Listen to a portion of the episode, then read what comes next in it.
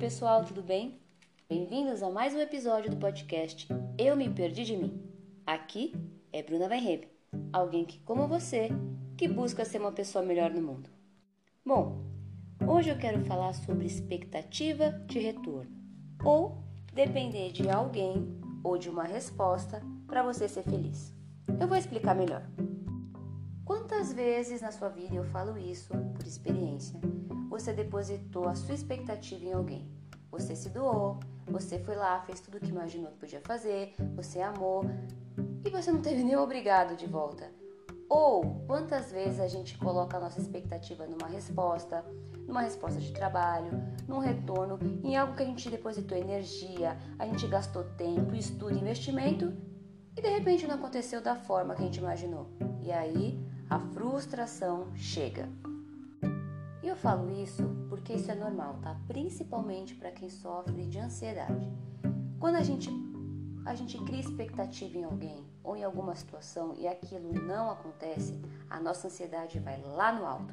Isso é muito ruim porque a gente começa a depender de outras pessoas e de situações para a gente ser feliz. E isso, isso não é, obviamente, não é bom. Por isso que a gente tem que aprender a lidar com os nossos sentimentos e fazer as coisas sem gerar uma expectativa de volta.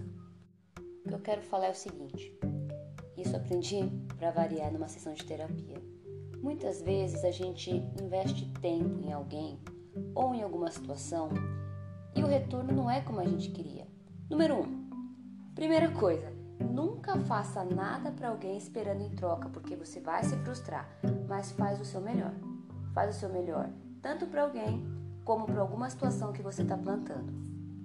Segunda coisa, e essa que eu acho mais importante, quando a gente faz alguma coisa sem ter intenção de retorno, a vida novamente se encarrega de trazer esse retorno de uma outra forma que muitas vezes não vai vir de quem a gente espera e nem da situação que a gente plantou, mas vai vir de uma outra forma, inesperada e muito melhor.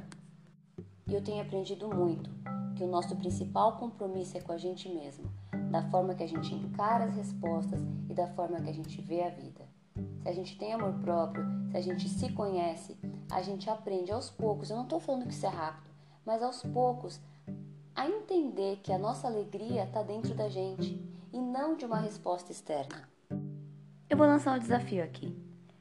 Começa a gerar expectativa em você, no que você quer, nos seus sonhos e não nos outros.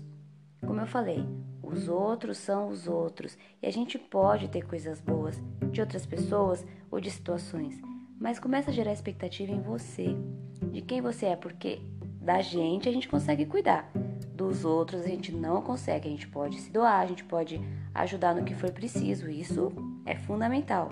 Mas o que a gente pode garantir são as nossas atitudes e o que a gente faz por nós para a gente poder ser feliz. Tá bom, pessoal? Essa é a dica que eu dou porque eu fui a campeã de gerar expectativa de retorno, só que era uma coisa inconsciente que eu comecei a tomar conta. Quando a gente cria uma expectativa de alguém ou de alguma coisa, a gente não tem controle sobre aquilo, a gente tem controle sobre o que a gente faz, sobre os nossos sentimentos, a gente vai trabalhando isso. Agora, o que os outros fazem, o que os outros vão fazer de volta, a gente não tem controle. Isso é bom, porque a gente começa a amadurecer e saber que assim, o que eu posso fazer, eu faço por mim.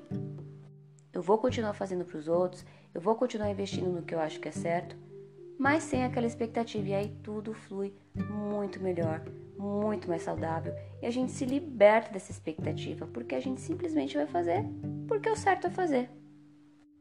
Tá bom? Eu agradeço mais uma vez vocês estarem aqui me escutando. Me deem feedbacks, eu estou à disposição. Eu amo receber os retornos, os feedbacks de vocês. Me faz muito bem e me motiva a continuar. Um beijo e a gente se vê no próximo episódio.